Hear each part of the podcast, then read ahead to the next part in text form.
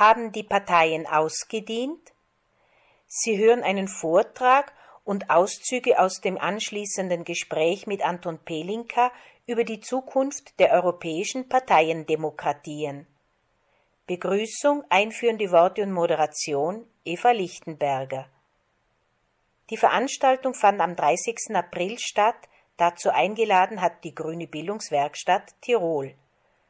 Anton Pelinka ist Politikwissenschaftler, Mitglied des Universitätsrates Innsbruck und ein renommierter Parteien- und Demokratieforscher. Eva Lichtenberger ist Obfrau der Grünen Bildungswerkstatt und war von 2004 bis 2014 EU-Abgeordnete. Aufnahme und Gestaltung der Sendung Leonie Drechsel.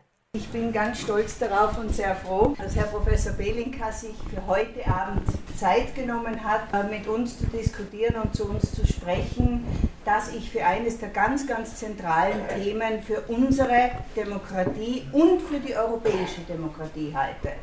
Das ist die Frage, wie Parteien in Zukunft ihre Funktion in der Gesellschaft noch wahrnehmen können und wie das Entstehen dieser neuen Bewegungen, wie etwa die Cinque Stelle in Italien oder wie etwa auch äh, die Wahlbewegung von Macron, sich in einer repräsentativen Demokratie und im Hinblick auf eine Kontinuität letzten Endes in unserem politischen System verhalten können und verhalten werden.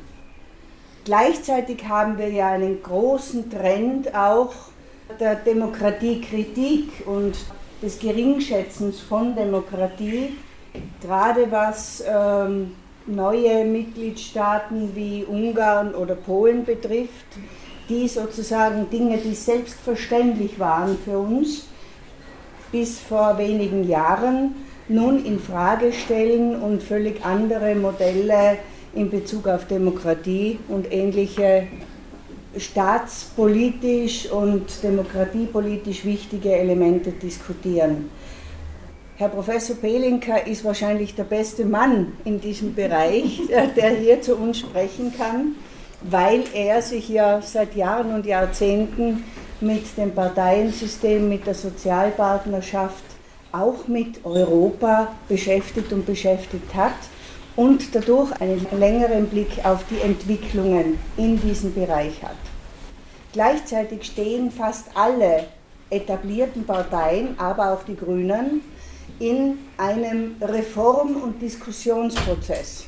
Und ich glaube, da einen genauen Blick darauf hinzuwerfen, auf das freuen wir uns gemeinsam. Und ich danke noch einmal ganz, ganz herzlich für Ihre Anwesenheit heute bei uns und darf Sie im Namen der Grünen Bildungswerkstatt begrüßen zu einem spannenden und interessanten Abend. Herzlichen Dank.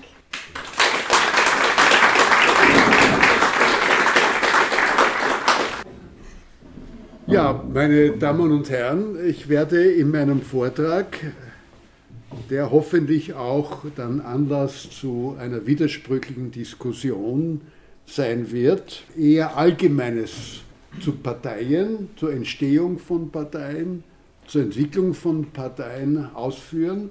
Und wir haben dann Zeit, auch konkrete Aspekte etwa des Wahlkampfes zur Wahl des Europäischen Parlaments dann auch noch zu besprechen. Meine Grundaussage ist, wer Demokratie will, muss Parteien wollen. Wir haben keine Erfahrung von einer stabilen Demokratie ohne Parteien. Immer die Betonung auf Plural. Es gibt vielleicht Konzepte und die Zukunft ist immer offen von einer Demokratie, die auf Parteien verzichten kann, aber bisher und auch die Entwicklungen, wie ich sie sehe, bestätigen die Kernaussage, wer Demokratie will, muss Parteien wollen.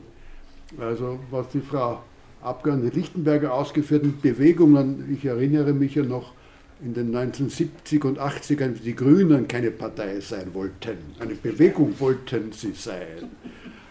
Ich neige dazu ein bisschen, das ist ein lebenswürdig, ein bisschen eine Kinderkrankheit.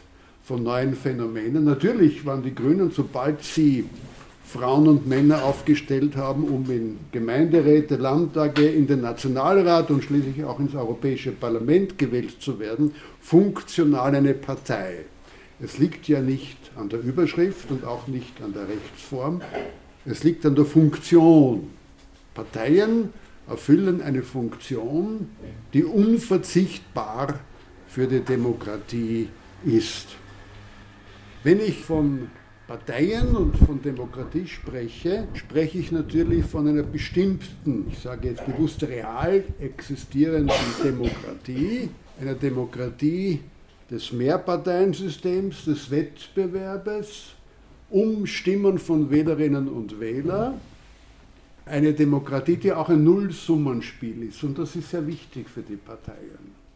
Denn es können nicht alle Parteien gewinnen die Summe der Verluste und der Gewinne von Parteien, gemessen etwa an Stimmenanteilen oder an Mandaten, ist null. Das ist ein Nullsummenspiel. Das macht den Wettbewerb aus und das macht auch das Wesen der existierenden Form der Demokratie, wie Sie hier kennen, aus. Parteien in dieser Demokratie, wenn sie ihre Funktion erfüllen wollen, müssen vor allem diesen Wettbewerb akzeptieren. Und das hat bestimmte Folgen, die dann auch äh, zu Entwicklungen führen, die Kritik auslösen, etwa Angleichungen, Konvergenz von Parteien. Parteien werden im Wettbewerb um bestimmte Segmente der Gesellschaft einander ähnlicher. Da geht es um die Frage, unterscheiden sich die überhaupt noch? Eine zurechtgestellte kritische Frage. Und dann entstehen neue Parteien und gerade die Grünen sind ja auch entstanden vor dem Hintergrund, dass man die Differenz zwischen den Mainstream-Parteien der rechten und der linken Mitte nicht mehr so wesentlich wahrgenommen hat. Ein Kritikpunkt der Grünen. Auch dann die Verweigerung, sich Partei zu nennen, zunächst einmal, aber funktionell, wie gesagt, waren sie eine Partei. Es gibt also einmal diese Parteien in der real existierenden Demokratie die Notwendigkeit, über die Spielregeln übereinzustimmen. Und das ist sehr wichtig. Und für mich ist das besonders beeindruckende Beispiel gewesen an jenem ersten Dienstag nach dem 1. November des Jahres 2008, als John McCain in Arizona vor seine Anhänger hingetreten ist und gesagt hat, ich habe soeben Senator Obama angerufen und ihm gratuliert. Und da beginnt auf den Sieg eingestimmte Aktivisten der Republikaner ein Gepfeife. Uh. Was sagt McCain? Seid ruhig. Barack Obama liebt dieses Land genauso wie ich. Nun kann man Land lieben, lang streiten, was das heißt, aber gemeint hat er, wichtig ist doch, dass wir das akzeptieren. Auch die Niederlage in einer grundsätzlich freien und fairen Wahl. Es gibt also den Konsens zwischen den Parteien, den sie einhalten müssen, wenn sie ihrer Funktion gerecht werden wollen, über den Prozess, den Wettbewerb. Aber das ist ja nicht nur ein formaler Konsens. Dahinter stecken ja auch substanzielle Werte, über die eine Übereinstimmung bestehen muss. Es gibt noch einmal und vielleicht zum letzten Mal aus der amerikanischen Demokratiegeschichte 1776, All men are born free and equal. Das heißt die Gleichheit im Sinne der universellen Menschenrechte. Wir wissen natürlich, dass 1776 die Männer, die das verkündet haben, die Frauen ausgeschlossen haben, die Sklaverei akzeptiert haben. Aber das war einmal eine Norm, eine inhaltliche Norm, und die Geschichte der Demokratie ist grundsätzlich mit vielen Rückentwicklungen und Rückschlägen, dass diese Norm, alle Menschen sind frei und gleich geboren, langsam die Wirklichkeit verändert hat. Heute käme niemand mehr auf die Idee, behaupte ich einmal, ich hoffe, ich bin nicht überoptimistisch, den Frauen das Wahlrecht aberkennen zu wollen. Ich habe das noch nicht wahrgenommen, jedenfalls nicht im Europa der Europäischen Union. Und es kommt auch niemand auf die Idee, die Sklaverei wieder einführen zu wollen. Hoffentlich bin ich auch hier nicht überoptimistisch. Nur als Beispiel.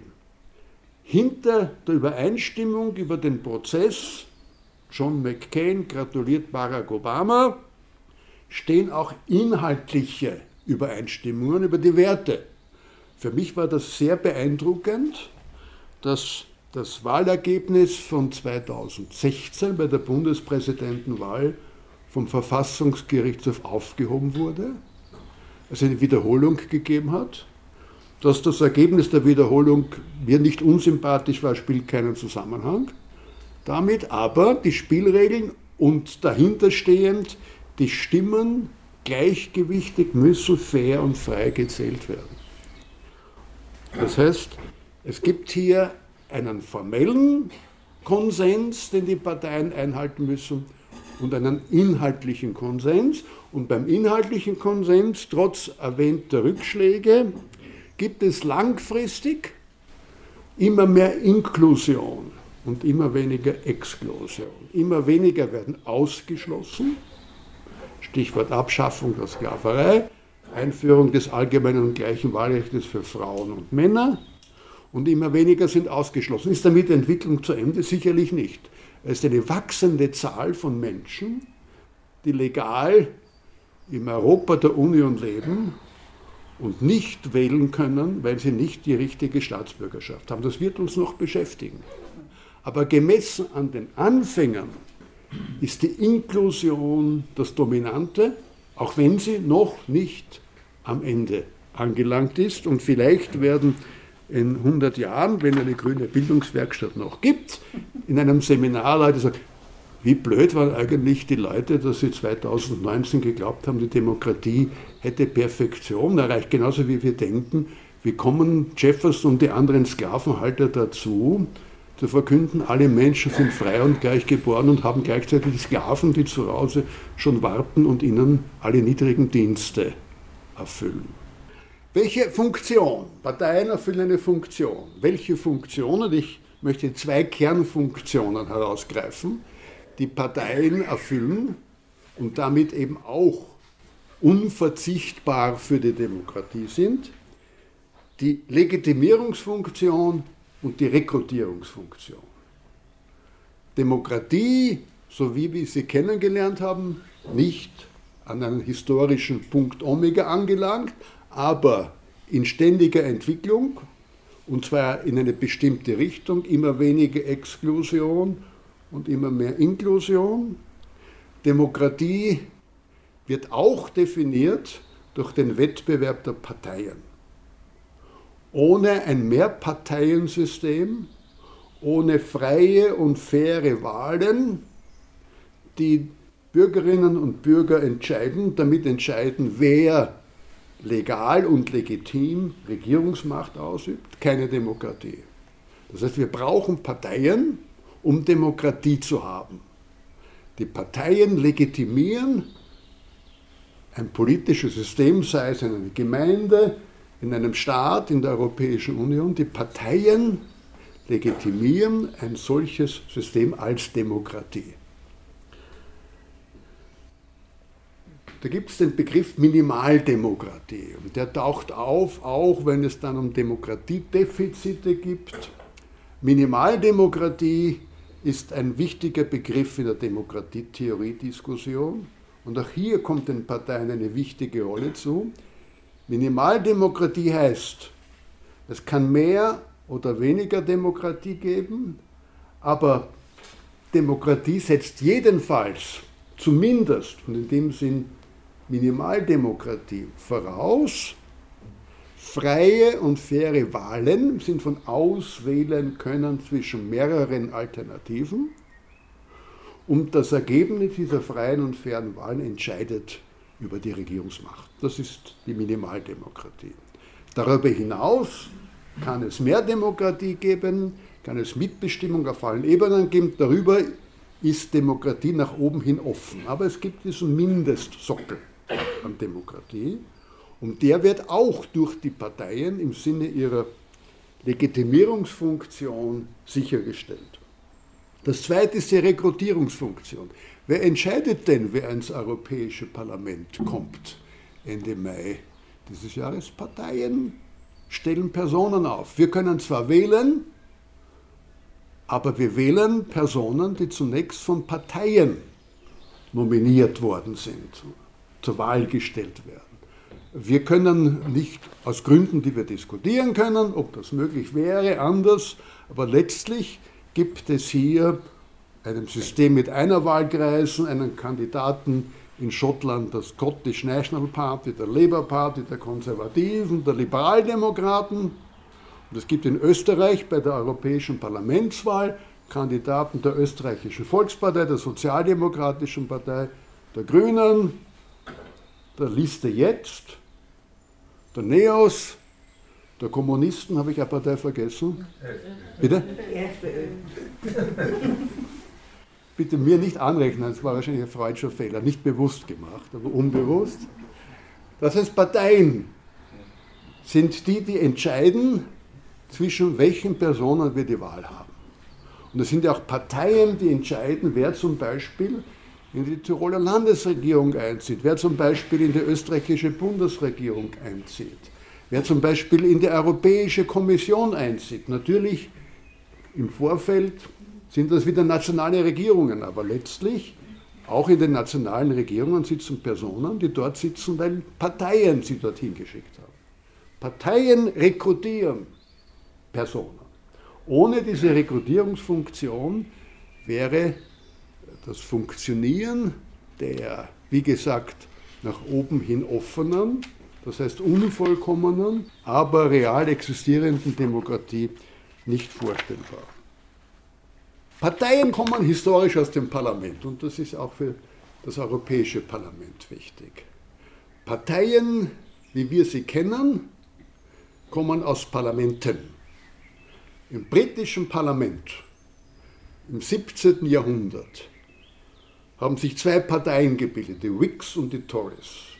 Das erste moderne Parteiensystem. Man kann auch die Plebejer und die Patrizier zitieren man kann auch ins attische Griechenland gehen, aber das hat es noch keine gewählten Parlamente gegeben, wie zumindest das House of Commons im britischen Parlament. Und diese Parteien haben Konflikte gehabt. Zum Beispiel war die Whigs die Partei, gegen den König und die Tories die Partei, die für den König waren. Es hat einen Krieg gegeben und über 100 Jahre bevor die französische Revolution einem König den Kopf abgeschlagen hat, hat die, die britische Parlamentsmehrheit einem König den Kopf abschlagen lassen. Das heißt Revolution, aber eben über Parteienkonflikte. Und gut 100 Jahre nach dem englischen Bürgerkrieg machen sich die britischen Kolonien in Nordamerika frei in Form eines Revolutionskrieges und schwören, wir werden es nie so machen wie diese schrecklichen Briten. Erstens, wir werden keinen König haben, Ziel erreicht. Zweitens, wir werden keine Parteien haben, Ziel verfehlt. Denn bald schon nachdem die Gründungsväter sich geschworen haben, Parteien, Wix und Doris brauchen wir nicht, bald schon hat es Parteien gegeben. Zunächst die Whigs und die Republikaner, Längsstrich Demokraten. Aus den Whigs sind dann die Demokraten des Abraham Lincoln geworden und die Demokraten waren eben die, die im Wesentlichen die Politik der Südstaaten bestimmt haben, bis sich das dann im 20. Jahrhundert noch einmal verwischt. Überall, wo wir hinschauen, wo Demokratie entsteht, gibt es Parlamente, repräsentative Demokratie, und diese Parlamente gliedern sich in Fraktionen und die führen Konflikte auf und nach bestimmten Spielregeln über die es grundsätzlich Konsens geben muss, Spielregeln, die auch reflektieren substanzielle Übereinstimmung, zum Beispiel, dass eine Stimme genauso viel wiegt wie die andere Stimme, die treffen dann Entscheidungen. Diese Parteien haben dann auch zu Typologien geführt. Also in den Parlamenten die in Europa im 19. Jahrhundert sich langsam entwickelt haben, hat es überall Konservative und Liberale gegeben. Das waren die ersten europäischen Parteifamilien. Und durch die Ausweitung der Inklusion, Stichwort in Richtung allgemeines und gleiches Wahlrecht, kommt eine neue Parteifamilie dazu, die sozialdemokratischen Arbeiterparteien, und, äh, aber immer aus der Logik des Wettbewerbes um Wählerstimmen bei der Wahl in ein Parlament vor dem Hintergrund der gesellschaftlich bedingten Ausweitung des Wahlrechts oder anders ausgedrückt die Inklusion von bis dahin exkludierten Menschen, zum Beispiel durch sozialen Status ausgeschlossenen und dann eben im Wesentlichen nach dem Ersten Weltkrieg aufgrund ihres Geschlechtes ausgeschlossenen, die nun auch, Stichwort Frauenstimmrecht, inkludiert werden. Das sind Parteienfamilien, die können wir unterscheiden und im Europäischen Parlament gibt es ja auch Parteienfamilien und da gibt es etwa im Europäischen Parlament Jahrzehnte schon eine stille Koalition aus der Europäischen Volkspartei, im Wesentlichen die gemäßigte Rechte, und der sozialdemokratischen Fraktion, wenn man will, die gemäßigte Linke. Und in vielen Fragen wird diese de facto Koalition erweitert durch die europäischen Grünen und durch die Liberalen. Das ist die Säule, die das Europäische Parlament trägt. Diese de facto Koalition von vier Parteifamilien, ausgeschlossen im Wesentlichen alles, was rechts vom gemäßigten rechten Mainstream ist und ausgeschlossen auch von Anfang an die kommunistischen Parteien. Das ist in Bewegung gekommen, Stichwort Populismus, darüber können wir diskutieren, aber Sie sehen auch, wie sehr diese rechtspopulistischen Parteien bemüht sind, den Eindruck zu erwecken, als wären sie eine Parteifamilie. Fine besucht Orban, Fine besucht Kaczynski, Strache erklärt, er ist auch dabei und Marine Le Pen, der bleibt offenbar nichts anderes übrig, als auch mitzumachen. Das heißt, aus dem Parlament heraus entstehen Fraktionen, entstehen Parteifamilien, die können sich verändern. Der Weg der Fidesz von liberal zu konservativ zu rechtspopulistisch ist ja ein Beispiel für die Fluktuation im Parteiensystem. Aber Parteien können auch typologisch unterschieden werden nach anderen Merkmalen als nach den Parteienverbindungen. Es gibt den Begriff der Weltanschauungspartei. Und dieser Begriff zeigt etwas an, was mit der real existierenden Demokratie nicht so leicht vereinbar ist. Zunächst denken wir zu Recht an die konfessionell bestimmten Parteien katholische Parteien, das die Deutsche Zentrumspartei, die Christlich-Soziale Partei in Österreich, die Demo Cristiani in Italien. Aber Weltanschauungsparteien waren auf eine andere Art und Weise auch die marxistisch-leninistischen Parteien. Parteien, die von einer von vornherein festgestellten Wahrheit ausgehen sind tendenziell zu Kompromissen kaum fähig, sind auch kaum fähig, hier von ihrer Überzeugung, ihrem Glauben, ihren dogmatisch verkündeten Normen Abstriche zu machen. Parteien sind daher, wenn sie einsteigen in das Geschäft der real existierenden Demokratie, fast gezwungen, sich zu entdogmatisieren. Fast gezwungen, Weltanschauungen nicht mehr als Weltanschauungen zu sehen, sondern als ein Angebot von Grundsätzen, die man aber den anderen nicht aufzwingen kann, sondern über die man verhandeln muss, wo man eben in der Mitte irgendwo sich treffen muss. Und das fällt oft schwer. Und wenn man es macht, tönt der Ruf, wer hat uns verraten? Sozialdemokraten berühmter Ruf von der KPD am Ende der Weimarer Republik. Ob der Ruf zu Recht oder zu Unrecht erfolgt, ist nicht mein Thema, aber es ist schon der Verrat. Der Begriff des Verrates ist der Begriff eigentlich des Abfalls vom wahren Glauben. Und der wahre Glaube ist eine Begrifflichkeit, die mit der real existierenden Demokratie nicht leicht in Einklang zu bringen ist. Von der Vorstellung, dass die Politik etwas mit Glauben zu tun hat, kommt auch die Vorstellung, dass die anderen die Ungläubigen sind. Und dann sind wir auch beim Fundamentalismus. Der kann christlich sein, der kann islamisch sein, der kann jüdisch sein, der kann auch nicht konfessionell sein. Marxismus, Leninismus war eine Weltanschauungspartei, die dem Muster, das Erik Vögelin als politische Religion beschrieben hat, wenn es eben um die Wahrheit geht.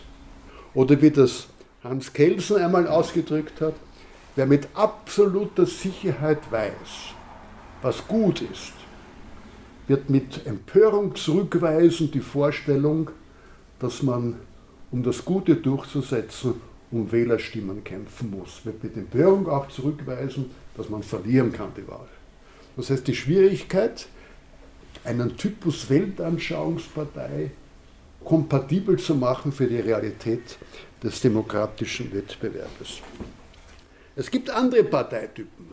Es gibt auch der Gegenpol, Volkspartei, Allerweltspartei, Catch-all-Party, eine Partei, der es nicht um Wahrheit geht, sondern darum geht, möglichst alle Stimmen zu gewinnen, die zu haben sind und sich anzupassen an den politischen Markt.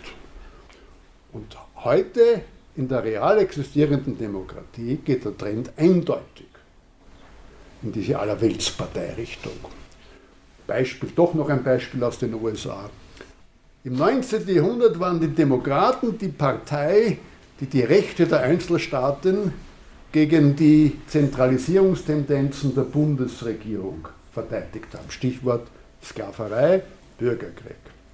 Im 20. Jahrhundert sind die Seiten verdreht worden. Heute sind die Republikaner die Partei, die die Einzelstaatsinteressen vertreten, gegen die zentralistischer auftretenden Demokraten. Die Parteien sind formal die gleichen, aber sie haben sich aus der Logik des Wahlkampfes heraus, wo kann man Wählersegmente für sich gewinnen, inhaltlich ständig verschoben und verändert. Weltanschauungsparteien oder Allerweltsparteien. Ein ganz wichtiger Parteitypus ist auch eine ethnische Sammelpartei. Wir haben ja hier 30 Kilometer südlich die Südtiroler Volkspartei, wir haben die schottische Nationalpartei, wir haben katalanische Parteien, die Katalonien zu einem eigenen Parteiensystem gemacht haben. Wir haben das nordirische Parteiensystem. Das heißt, wir haben eben die Frage der ethnischen Separation, des ethnischen. Ich habe nie klar verstanden, was ethnisch eigentlich heißt. Wir müssen so tun, als wüssten wir, was ethnisch ist. Wenn man es sprachlich versteht, okay, aber in Nordirland sprechen alle Englisch und trotzdem gibt es ethnischen Separatismus. Also es kann nicht nur die Sprache sein, aber das nur als Fußnote zum Thema regionale Spezialparteiensysteme. Schottland, Katalonien, Belgien besteht überhaupt nur aus einem ethnisch zersplitterten Zwei-Parteien-System. Zwei Parteiensysteme, besser gesagt, einem wallonischen, frankophonen und einem niederländischen, flämischen Parteiensystem und daher einer der Gründe, warum in Belgien so schwer eine Regierungsbildung ist, weil hier nicht nur Parteien, sondern zwei Parteiensysteme zusammenfinden müssen. Deswegen war auch der erste Präsident des Rates nach dem Vertrag von Lissabon ein erfahrener belgischer Parteipolitiker, weil der gefunden hat, wenn ich Belgien regieren kann, kann ich auch Europa regieren. Noch einmal zum Wahrheitsanspruch. Und die real existierende Demokratie ist auch darauf aufgebaut, uns geht es nicht um die Wahrheit, uns geht es um die Wirklichkeit. Die Wahrheit ist etwas, das sind andere Zustände. Das ist eine theologische Frage. Die real existierende Demokratie neigt erklärtermaßen oder nicht erklärtermaßen zum Säkularismus, Religion zu respektieren, aber das ist sozusagen eine andere Sphäre, eine andere Welt. Daher geht es nicht um Wahrheit, sondern um Schattierungen in der Wirklichkeit. Denn wenn es um Wahrheit geht, dann sind ja die, die die eigene Wahrheit ablehnen, Ungläubige. Und dann entsteht das, was wir aus den totalitären Systemen des 20. Jahrhunderts kennen, die Kriminalisierung der Opposition. Wer anderer Meinung ist, ist ein Verräter, kriminell und landet im Gulag oder im KZ. Hannah Arendt hat diese Tendenz sehr genau beschrieben. Wenn es um Wahrheit geht, wenn es um Schwarz oder Weiß geht und nicht, wie es eigentlich der real existierenden Demokratie immanent ist, um Grautöne, verschiedene Grautöne. Die Farbe der Demokratie ist grau.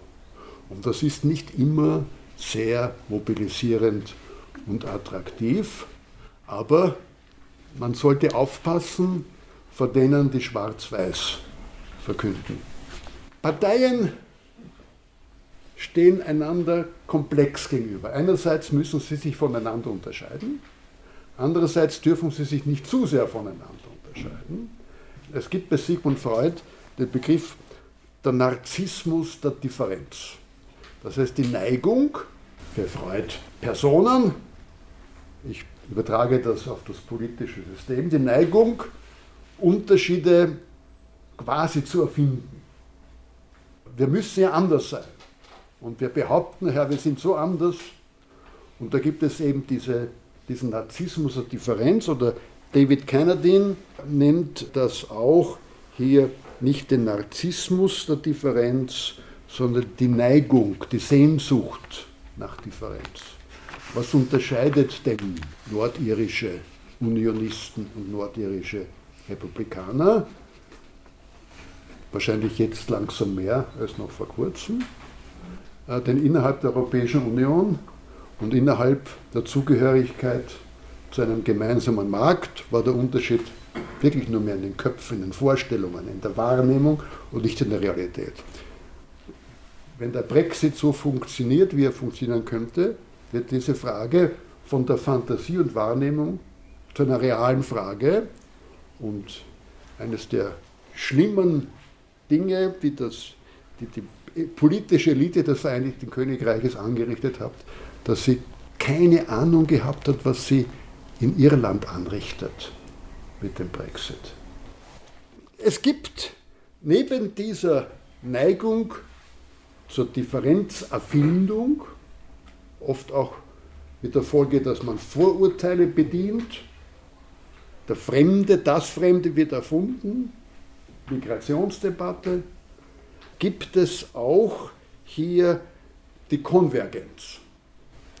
Johannes Agnoli, ein deutscher Politikwissenschaftler, in dieser Nach-68er Zeit, als sozusagen mit der Ära Adenauer abgerechnet wurde, hat mit verächtlichem Unterton gesagt, geschrieben, was ist der Unterschied zwischen CDU und SPD? Der Unterschied wie zwischen Opel und Volkswagen. Er hat das bös gemeint. War so bös gemeint?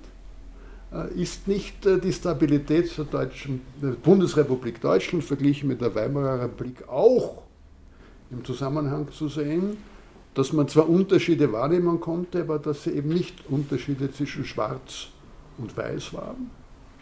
Ähnliches kann man natürlich auch von der Erfolgsbilanz der Zweiten Republik gegenüber der Misserfolgsbilanz der Ersten Republik Österreich sagen. Es gibt also, und das ist ein ewiges Problem, und ich würde es nicht einmal als Problem sehen, sondern ein Merkmal, durchaus auch positiv zu sehen, des, eines demokratischen Parteiensystems, die Balance zu halten zwischen Konsens und Konflikt. Die Parteien müssen miteinander im Konflikt sein, Sonst fehlt ja uns, den Wählerinnen und Wählern, die Möglichkeit, auswählen zu können. Zumindest zwischen Opel und Volkswagen. Das ist auch eine Auswahl. Aber umgekehrt braucht es auch den Konsens. Den Konsens, dass man jetzt nicht den Feind von außen unbedingt abwehren muss, sondern dass man die Spielregeln einhält. Noch einmal John McCain als für mich sehr eindrucksvolles Beispiel. Äh, und äh, ein Merkmal einer stabilen Demokratie ist eben, dass Machtwechsel im Gefolge von demokratischen Wahlen gewaltfrei vor sich gehen. Das ist keineswegs selbstverständlich heute in der Welt und war auch in Europa bis vor kurzem nicht selbstverständlich. Wer weiß, ob es selbstverständlich bleibt. Aber eben Konsens. Der Verlierer sagt, ich habe verloren, ich mag jetzt eine Depression haben, es gibt Krisen in der Partei, aber zu akzeptieren ist das Ergebnis. Die Ambivalenz von Konsens und Konflikt. Nun sind Parteien eben keine Ersatzkirchen in diesem System. Es geht hier nicht um Glaubenssätze, um Wahrheit oder Unwahrheit. Und gerade weil Parteien keine Ersatzkirchen sind, entstehen immer wieder neue Parteien. Wieso kommt es zu neuen Parteien? Da gibt es einen Ansatz, der nicht als einziger erklären hilft, aber für mich der wesentliche ist, die Cleavage-Theorie von Simon Martin Lipset und Steinro Kahn. Diese Theorie sagt, in jeder Gesellschaft gibt es Bruchlinien. Höchst unterschiedliche Art, aber keine Gesellschaft ist homogen. Wie es auch eine typisch populistische Vorstellung ist, ein homogenes Volk zu behaupten. Das gibt es nicht. Es gibt Gegensätze zwischen arm und reich, zwischen Frauen und Männern, zwischen alt und jung, zwischen Stadt und Land und so weiter und so fort. Eine im 19. Jahrhundert sich zentral abzeichnende Bruchlinie war die Klasse. Arbeiterklasse gegen Bürgertum. Da ist der Typus der Arbeiterpartei entstanden, entlang dieser Bruchlinie. Ob dieser Typus heute noch sich auf eine Bruchlinie berufen kann, bezweifle ich. Deswegen gibt es vermutlich auch nicht mehr eine Arbeiterpartei im klassischen Sinn, jedenfalls nicht in Europa. Die zweite Bruchlinie ist natürlich Religion. Und die können wir in Nordirland beobachten, die können wir in Indien beobachten, gerade jetzt in Indien Wahlen äh, die können wir in Sri Lanka beobachten. In Sri Lanka auch noch jetzt unabhängig von den letzten Ereignissen, die den Fokus auf zwei Minderheitenphänomene, nämlich die islamische Minderheit und die christliche Minderheit gerichtet haben. Die große Bruchlinie in Sri Lanka ist buddhistische Singalesen und hinduistische Tamilen. Und das hat 15 Jahre blutigsten Bürgerkrieg ausgelöst. Das ist eine Bruchlinie. Und äh, unser westliches Nachbarland, die Schweiz, warum hat der Papst eine Schweizer Garde? Weil am Beginn der Neuzeit, Übergang Mittelalter zur Renaissance, sich äh, der Papst Söldner geholt hat aus der Region Europas, wo es die tapfersten Krieger, erfolgreichsten Söldner, bittersten Kämpfer gegeben hat, aus den katholischen Kantonen der Schweiz. Bis heute. Ich behaupte, sie führen nicht mehr Krieg. Das ist eher eine Tradition. Aber die Geschichte der Schweiz war bis 1848 die Geschichte ständiger Bürgerkriege entlang der religiösen Bruchlinie. Quer dazu noch die sprachliche Bruchlinie. Und da sind Parteien entstanden. Und die Gegensätze, die auf die Klibitsches zurückzuführen sind im Schweizer Parteiensystem, verschwimmen allmöglich. Noch immer ist die freisinnig-demokratische Partei, die FDP, die sich zur liberalen Parteienfamilie rechnet, eine primär protestantische Partei. Würde sie niemals so sagen, aber de facto, die meisten Wähler der FDP sind Protestanten. Noch immer ist die CVP, die christlich-demokratische Volkspartei, primär von Katholiken gewählt. Würde sie heute nicht mehr so sagen, weil sich das langsam vermischt. Ein Indikator gesellschaftlich für die Durchlässigkeit von Cleavages sind immer Eheschließungen. Der Begriff Mischehe ne? spielt in Ländern, die durch tiefe Cleavages gekennzeichnet sind. Schwarz-Weiß-Ehen in den USA werden langsam entdramatisiert, sind aber noch immer hier nicht einfach so selbstverständlich. Eheschließungen zwischen Muslimen und Hindus in Indien werden langsam entdramatisiert. Eheschließungen zwischen oberkastigen Hindus und Dalits vielleicht noch stärker tabuisiert als Eheschließungen zwischen Muslimen und Hindus. Und wenn Sie einmal eine indische Zeitung lesen, ich nehme an eine englischsprachige indische Zeitung, denn Hindi oder Tamil ist nicht so leicht zumutbar zu lesen. In den Sonntagsbeilagen seitenweise Hochzeitsanzeigen.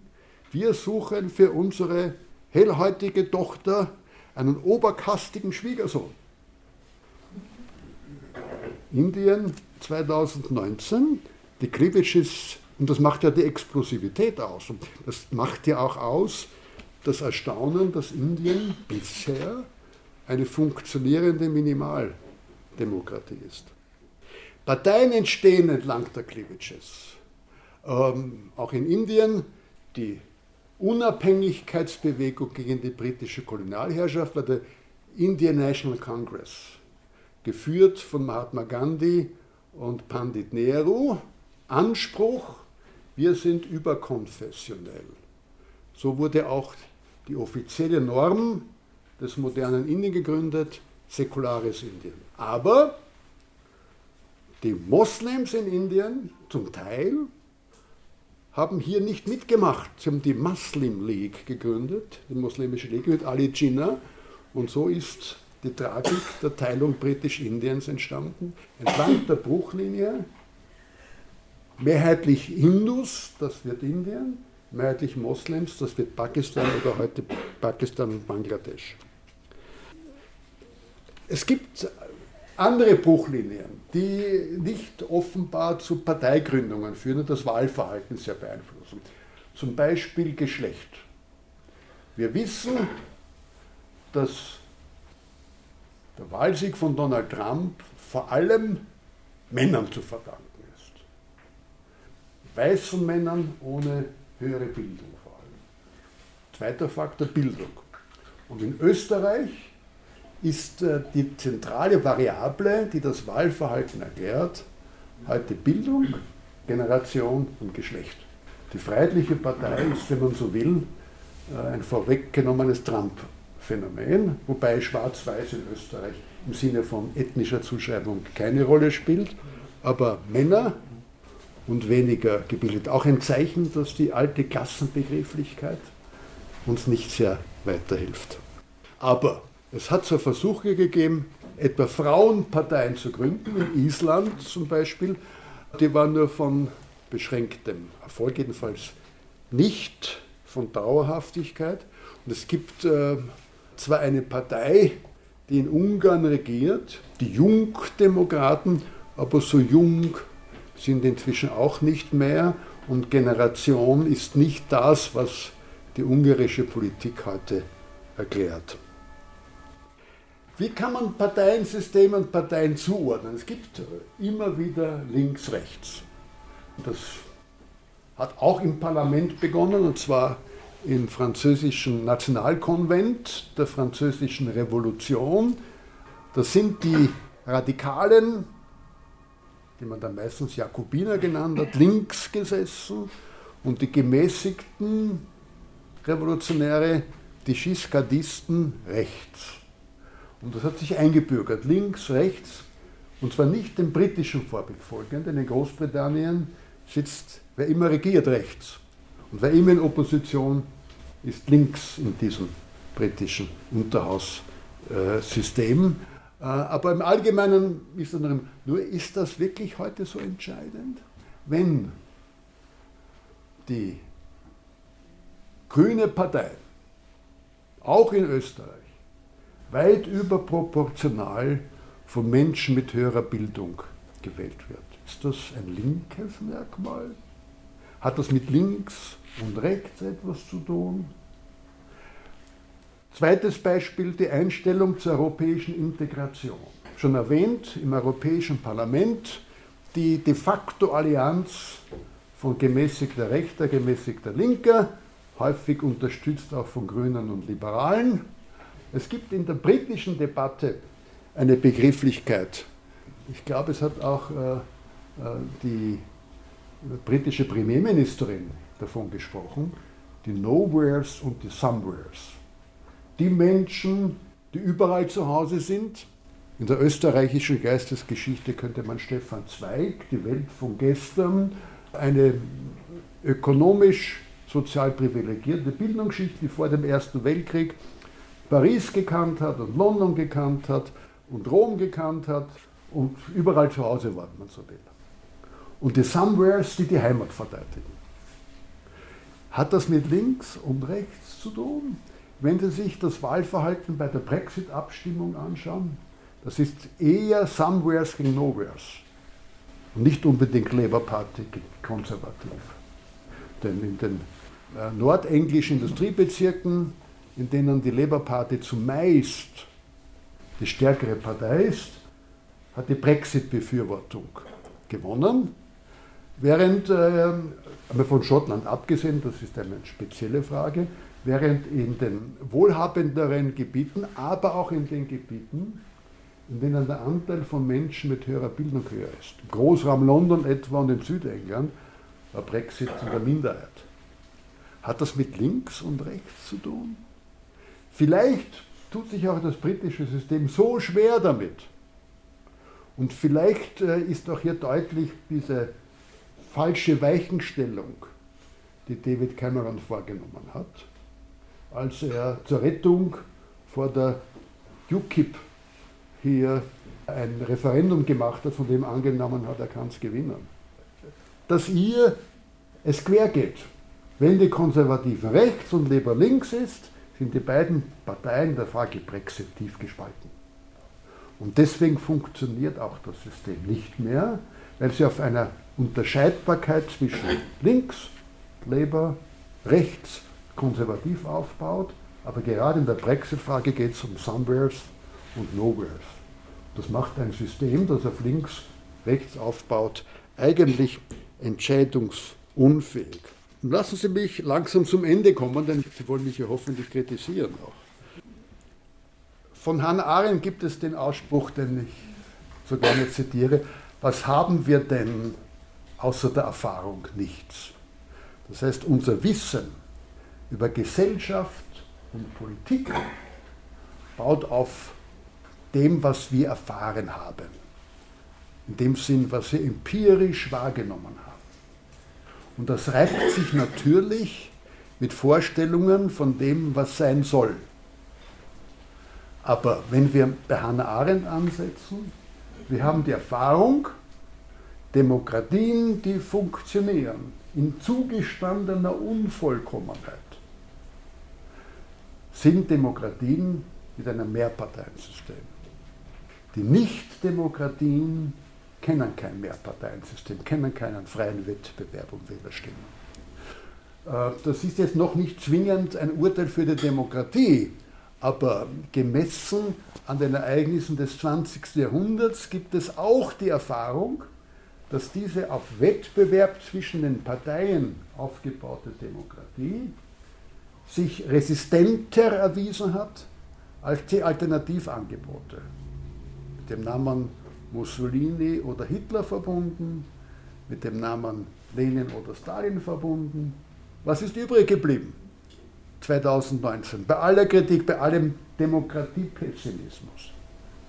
Ist der Marxismus, Leninismus ein Realfaktor für die Zukunftsgestaltung? Ich sage mir locker nein.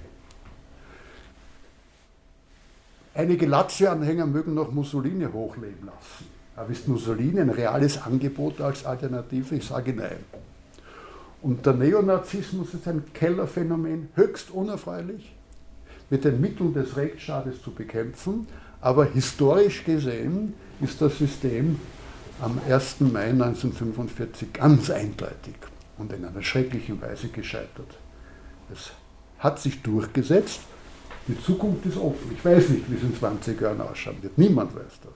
Aber diese Erfahrung im Sinne von Hannah Arendt zeigt uns, eine Demokratie, die sich selbst steigern kann in ihrer Qualität, hat sich erstens einmal widerständiger gezeigt als die historisch erfahrenen Alternativen. Und zweitens, zu dieser unvollkommenen Demokratie gehören Parteien. Wer Parteien durch Bewegungen ersetzen will, entweder ist ein Etikettenschwindel oder große Vorsicht im Sinne der Demokratie sei angesagt.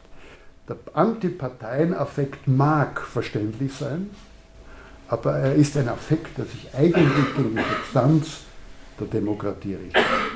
Danke für die Aufmerksamkeit.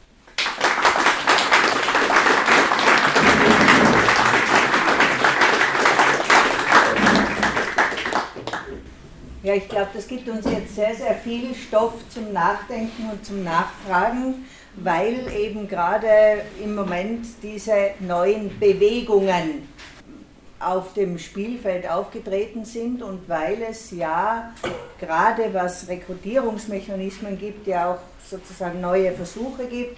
Cinque Stelle, die sozusagen ihre Liste für die Wahl in Italien übers Internet erstellt haben und die sich bei, einer, bei einem ersten Kongress nach den Wahlen das erste Mal alle kennengelernt haben, was auch ein Licht auf die Schwierigkeit der Meinungsbildung dann wirft.